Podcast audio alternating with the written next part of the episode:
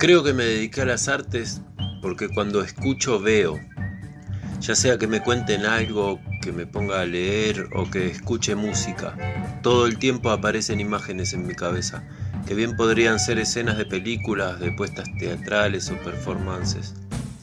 Esto es algo que me acompañó toda la vida y que aprendí a disfrutar. Cuando alguien me conecta con la intención de que nos pongamos a trabajar, lo primero que hago es preguntar quién es que está del otro lado y qué es lo que viene a buscar. Estas preguntas apuntan a conocer su recorrido profesional, a recibir una aproximación acerca de lo que pretende que hagamos en común, pero sobre todo a ver qué imágenes aparecen y cómo nos entendemos. Dependiendo del camino transitado y de la necesidad planteada, en algunos casos me dedico a ver material de trabajos anteriores.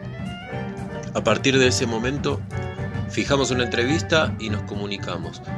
Por lo general el tiempo que queda entre el primer contacto y la entrevista es un tiempo bastante interesante, ya que se van generando una cantidad de imágenes que pueden resultar de mucha utilidad más adelante. Durante la entrevista, que dura aproximadamente 50 minutos, escucho la propuesta y hago algunas preguntas, pero sobre todo escucho y observo lo que aparece. Luego compartimos las imágenes que fueron surgiendo y las consideramos. Llegamos a un acuerdo acerca de la forma que tomará el proyecto y entrego algunas pautas para que el trabajo continúe en esa dirección y manos a la obra. Resulta complejo ser más detallista ya que las sesiones son todas distintas. Hay quienes vienen en busca de una crítica sincera y constructiva acerca de lo que están haciendo, quienes vienen en busca de renovar el sentido que tiene su trabajo, también hay de los que vienen en busca de un final para su historia o para terminar de dar forma a una idea que no quiere mostrarse del todo. Algunos casos en los que ni idea tienen de lo que buscan, pero sí de la necesidad de encontrar algo nuevo. Quienes quieren limpiar o emprolijar una rutina, etc.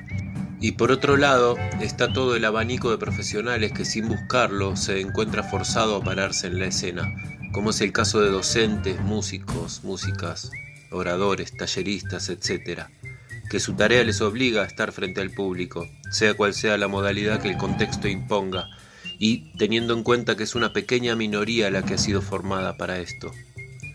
En este grupo están quienes vienen a pedir ayuda para ganarle al pánico escénico, pero también están quienes vienen en busca de herramientas creativas que les sirvan para aplicarlas en sus presentaciones. Lo que a mí más me gusta de todo esto es que es bastante común que luego de compartir la experiencia se vayan con la sensación de que encontraron lo que buscaban y algo más. Pues ese algo más, en la mayoría de los casos, resulta más importante que aquello que venían a buscar. ¿Por qué pasa eso? No sé. Yo creo que es magia.